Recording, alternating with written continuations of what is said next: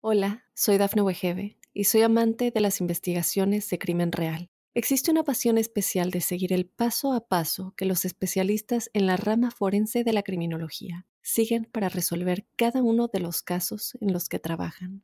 Si tú, como yo, eres una de las personas que encuentran fascinante escuchar este tipo de investigaciones, te invito a escuchar el podcast Trazos Criminales con la experta en perfilación criminal, Laura Quiñones Orquiza en tu plataforma de audio favorita.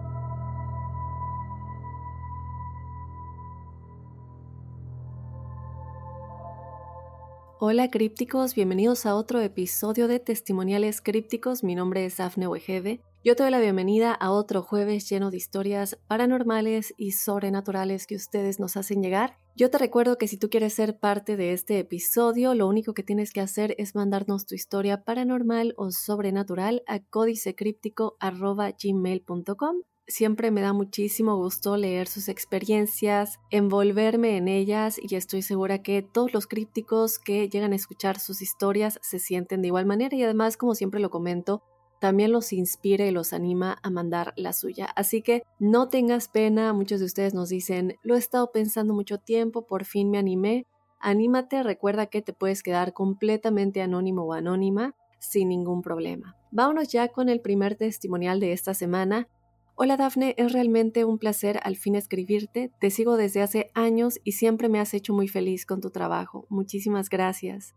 Definitivamente te doy mi permiso y aprobación de decir mi nombre y contar mi historia. Soy Diego, te escribo desde Perú y bueno, tengo tantas experiencias que contar, pero como toda buena historia hay que empezar desde el inicio. Mis experiencias no tienen un inicio conmigo como protagonista. Es más, creo que soy el personaje secundario a lo largo de la historia. La protagonista siempre ha sido mi madre, pero todo inicia muchos años atrás. Con ella en la universidad siendo estudiante de enfermería. Como deben de imaginar, es una carrera que demanda mucho conocimiento de biología humana, por lo que tenían extensas visitas a la morgue, las cuales no siempre eran suficientes. Para algún curso en específico, las alumnas necesitaron revisar un cráneo.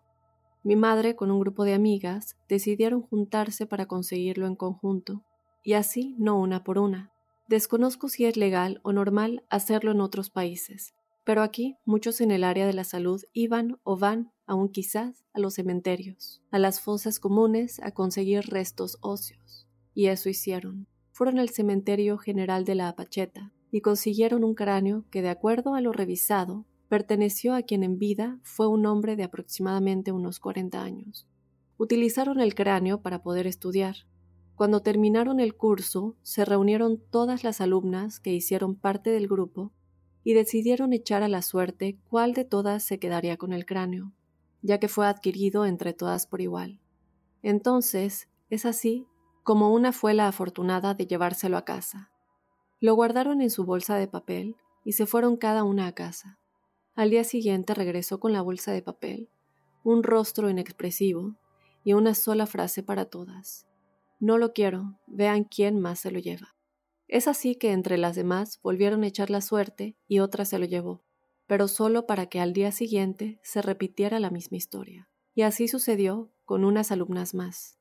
¿Qué sucedía? Pues que la primera noche en cada casa se escuchaban ruidos, pasos, movimientos de objetos e incluso golpes en las paredes. De las restantes, ya ninguna se lo quería llevar. Es en ese momento que mi mamá se ofreció voluntaria a llevárselo, no tuvo que pedir permiso y todas estuvieron contentas de evadir la responsabilidad. Esa tarde, llegando a casa, mi madre sacó el cráneo de la bolsa de papel. Lo colocó en su escritorio, le prendió una vela e hizo una pequeña oración acompañada de unas palabras. Disculpa si te hemos ofendido. No era nuestra intención.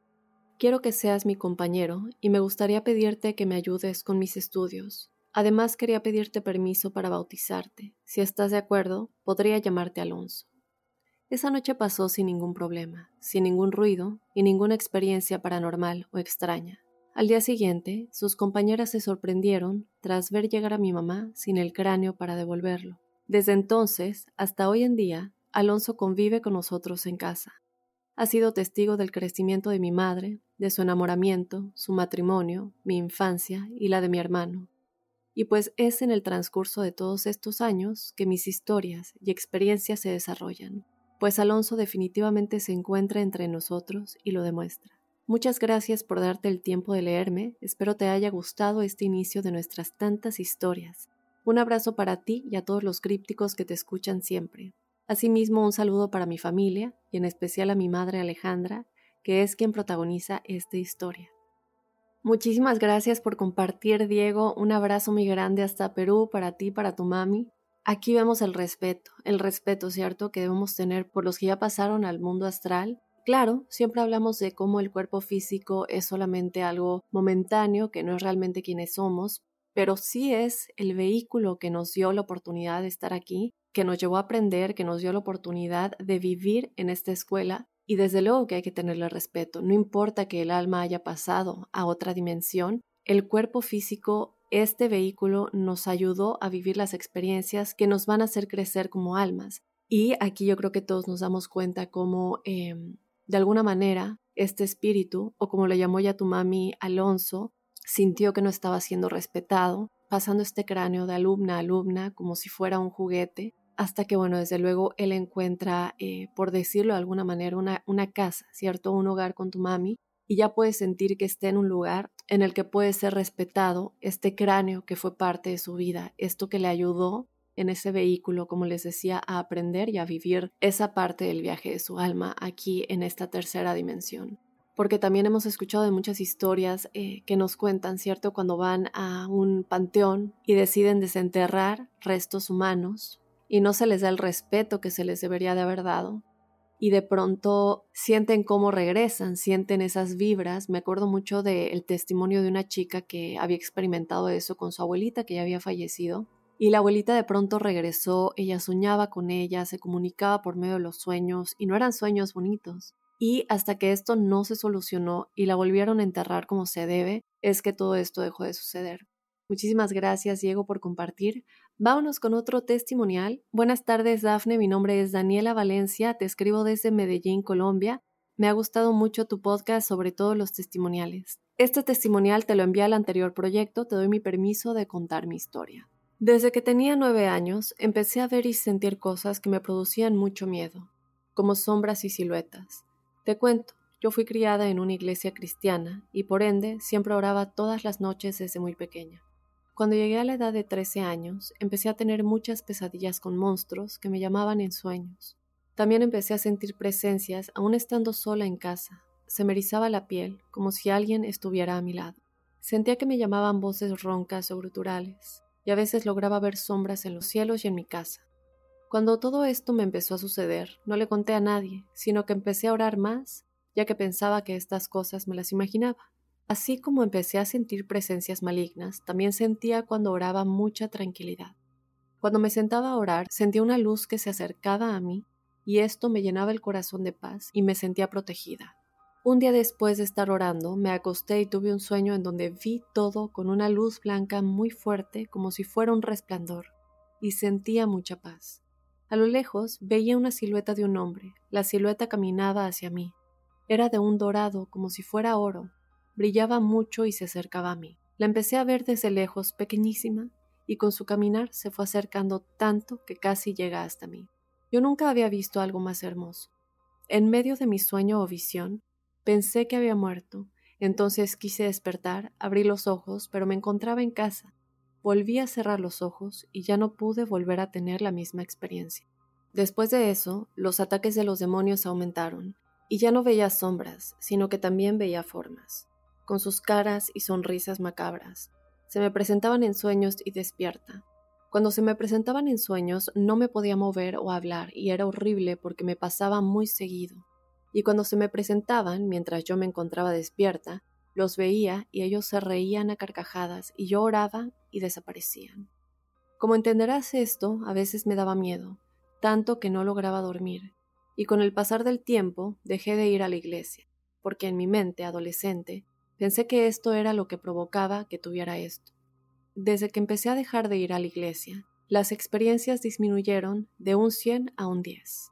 Un día quise retomar la iglesia y los ataques volvieron. Así que como en ese entonces tenía como 18, volví a dejar la iglesia, y lo tomé como si la iglesia o mi vida cristiana tuviera la culpa, ya que antes no entendía o no sabía el por qué me ocurría a mí. Ahora yo lo tomo como que cuando busco a Dios despierto mi sensibilidad espiritual y por esto me pasan estas cosas. Ahora que soy más madura pienso que Dios pueda tener propósitos conmigo. Así que hace poco he retomado mi vida cristiana y pienso seguir pase lo que pase. Hoy en día todavía sigo sintiendo, viendo y escuchando cosas, pero hasta el momento no volví a tener tan bonita experiencia y siempre le pido a Dios que me gustaría tener más experiencias así. Este fue mi testimonial, saludos. Daniela, gracias, te mando un abrazo grande hasta Medellín, Colombia. Mi mejor amiga es de Medellín y espero ir a visitarla pronto y poder conocer tu hermosa tierra. Sabes que eh, siempre hablamos mucho de posiciones, no estoy diciendo que tú estabas ni cerca ni que tendrás que pasar esto para nada, pero muchas veces también se enfocan en personas que están, es decir, recordemos el caso de Annalise Michel, la verdadera Emily Rose. Alguna vez hablé de ese caso, si quieren que lo vuelva a platicar en este podcast, déjenme saber. Pero eh, mucha gente se preguntaba por qué le pasó algo tan fuerte a ella siendo tan creyente, su familia también siendo tan cristiana, estando tan cerca de Dios. En este tipo de casos, como dices, tú también tienes una misión y eso es algo que ella dijo en ese momento, que ella era su misión, que eso le había tocado en esta tierra. Y una de las partes que influía en esto es el, el querer jalarte, ¿cierto? Cuando estás tan cerca de la luz, querer jalarte al otro lado, es como retar a lo bueno, es lo que, lo que ellos quieren, ¿cierto? Ganar este tipo de almas. Y como dije, para nada estoy diciendo que ese es tu caso o que estás cerca de que te pase algo así, para nada. Y un reto, ¿cierto? Un reto no solamente por esta contraparte que es el bien y el mal, pero también jalar y de alguna manera ganar tú dices, bueno, cuando me empezó a pasar esto, de pronto tuve esta visión de luz, que es desde luego una protección, te estaban diciendo, estás protegida, todo está bien, a pesar de que sigues teniendo estas visiones, ahí está tu fortaleza. Eh, creo que es el hecho de que te dejan saber esto, el simple hecho de que tú digas, estoy fuerte, quiero regresar, voy a regresar y voy a seguir, no importa, pase lo que pase, esa es la señal más grande, es el llamado de tu alma, que está desde luego una dimensión más, más alta, y aunque no vuelvas a tener esa visión, recordemos que todas las respuestas están dentro de nosotros. Es así de simple. Nosotros somos parte, somos una pequeña parte de este Dios, de este universo tan grande que existe. Entonces, el, el tener estas intuiciones, estos llamados, esos mensajes que de pronto nos llegan de la nada, como el decir, quiero seguir, tengo este llamado, esta intuición de que quiero seguir y voy a seguir, es lo mismo, tal vez no estás teniendo la visión tal cual, pero está dentro de ti y es el mismo mensaje. Pero en este momento está viniendo de ti, está viniendo de tu alma, de tu yo superior, porque lo estás sintiendo. Entonces quiero que sepas eso, que aunque no tengas la visión, la comunicación que tú tienes con tu yo superior y con estos llamados que vienen de tu alma es suficiente. Espero que nos dejes saber cómo va todo esto ya que regreses de nueva cuenta a este llamado eh, si te vuelve a suceder, si no te vuelve a suceder. Gracias por compartir de nueva cuenta, te mando un abrazo muy grande hasta Colombia. Vámonos con otro testimonial. Hola Daf, te escribo desde Ciudad Juárez, Chihuahua. Espero te encuentres muy bien, me ha dado un gusto enorme volver a encontrar tu nuevo podcast. Gracias. ¿Podrías dejarme en anónimo, por favor? En 2006 formé parte de un grupo de jóvenes en el cual servía en la Iglesia Católica, ya que mis papás son muy religiosos. La verdad era muy agradable convivir con chicos de mi edad, pero todo cambió en el 2008. Yo tenía 18 años. Como grupo, nos invitaron a participar en retiros espirituales y solo para dar contexto, hay un momento que se llama oración de intercesión, el cual consiste en orar por una persona de una manera profunda. Como resultado de este acto, las personas pueden caer en descanso, pareciera que están desmayados y en paz. En los casos que no resulta muy bien, la persona puede parecer poseída. Creo que solo quienes lo han experimentado entenderán a qué me refiero. Bueno, pues el último retiro espiritual en el que apoyamos sucedió lo último con varios chicos de esa comunidad que estaban como espectadores. Y es aquí donde empieza lo raro, pues después de eso yo seguí mi vida normal. Acababa de entrar a la universidad y todo eso. Yo seguí mi vida normal. De repente un día empecé a sentir como si alguien fuera atrás de mí cuando caminaba por el campus. Incluso había veces que detenía mi marcha para voltear a ver quién era y no había nadie. Así sucedió varios días, pero no me llamó la atención. Después ya no solo sentía que me seguían, también sentía como si algo o alguien me empujara levemente, y mientras pasaban los días era un poco más fuerte. Había veces que sentía como cuando te respiran en el cuello. Días después, al acostarme, empecé a sentir una presión muy fuerte que rodeaba mi cama. Y ahí fue el momento en que también empecé a escuchar voces, y entre ellas destacaba una con un tono muy grave. No recuerdo lo que decía, pero a partir de ahí, todas las noches me hablaba de cosas relacionadas con muerte, tortura y sufrimiento. Mis padres no sabían nada, no les quise decir, Pensarían que estaba oficialmente loca, pues hasta yo lo pensaba. Llegué a dormir con la luz prendida, trataba de mantenerme despierta lo más que podía, porque una vez dormida sentía que ese algo se apoderaba de mí. Y así fue por aproximadamente dos meses hasta que un día, estando en una reunión con este grupo de jóvenes al que pertenecía, de la nada ya no pude respirar. Algunos empezaron a reírse porque pensaron que estaba jugando hasta que vieron que en mi desesperación me tiré al suelo agarrándome el cuello. Dos de ellos me sacaron de ahí e intentaron tranquilizarme. Cuando ese horrible episodio pasó, no pude más y les dije que me estaban pasando todas estas cosas y que ya no podía dormir. En ese momento, al decirles y ver sus caras, se voltearon a ver uno al otro. Pararon todo para decir a los demás lo que estaba pasando. Para mi sorpresa, no era yo la única a la que le estaba pasando esto. Aquí fue cuando me decidí a contarle a mis padres lo que me pasaba. Y solo para poner en contexto nuevamente, hace muchos años a mi papá, cuando él era joven, una mujer le dijo que él tenía el don de sanación y que a él nadie que quisiera hacerle daño podría hacerlo con éxito. También le dijo que él podía ver cosas que otros no.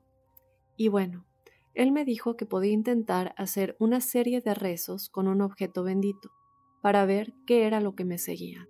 Y así lo hizo. Cabe mencionar que yo nunca vi nada, ni sombras, únicamente lo escuchaba, pero mi padre me dijo haber visto cuatro sombras que me rodeaban y también me refirió haber escuchado la voz que yo describí.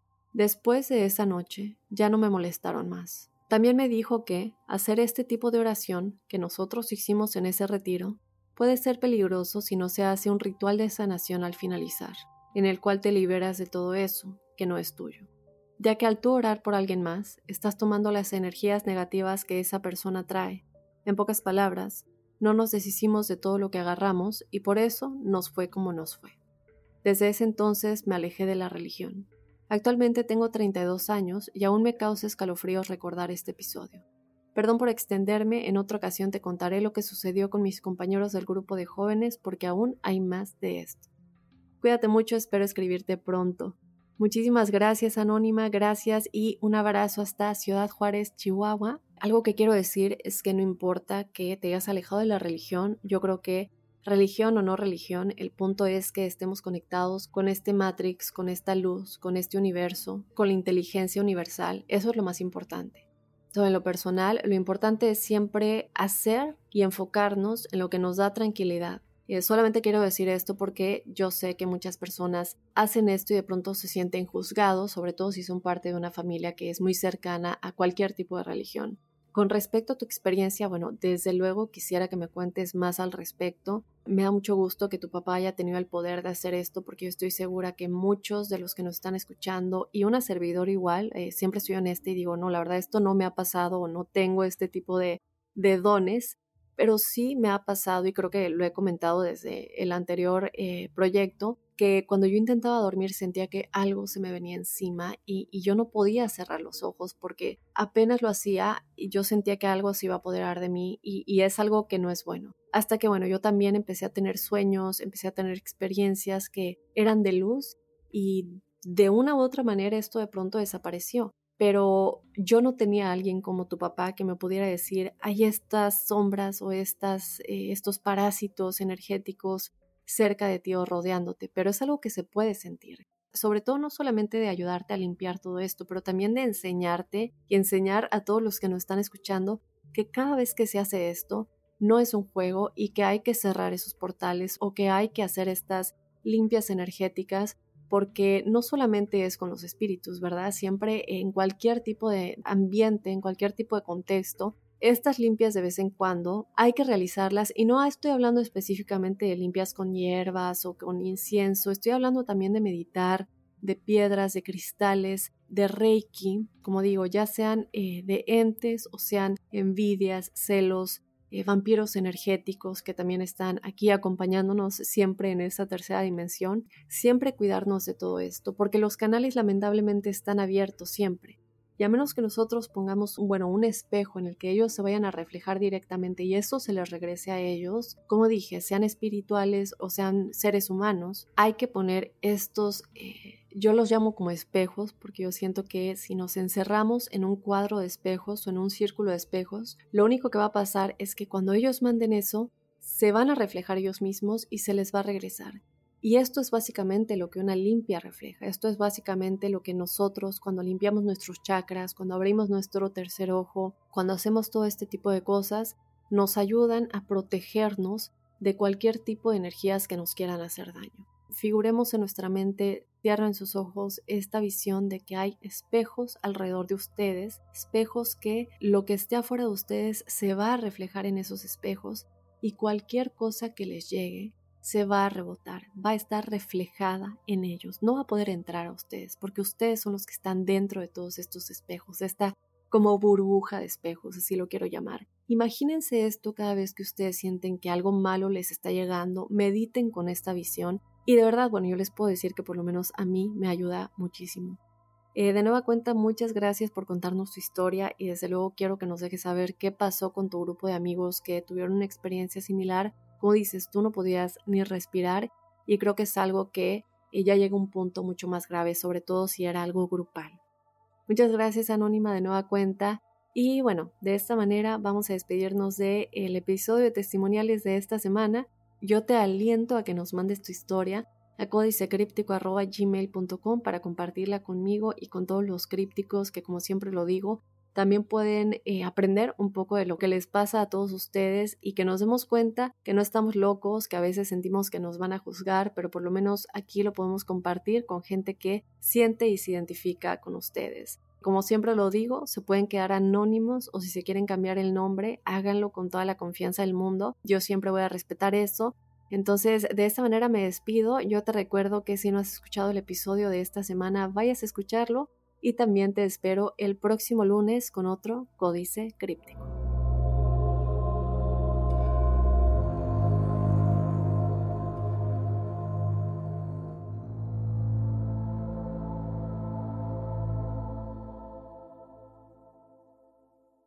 Hola, soy Dafne Wegebe y soy amante de las investigaciones de crimen real. Existe una pasión especial de seguir el paso a paso que los especialistas en la rama forense de la criminología siguen para resolver cada uno de los casos en los que trabajan. Si tú, como yo, eres una de las personas que encuentran fascinante escuchar este tipo de investigaciones, te invito a escuchar el podcast Trazos Criminales con la experta en perfilación criminal, Laura Quiñones Orquiza en tu plataforma de audio favorita.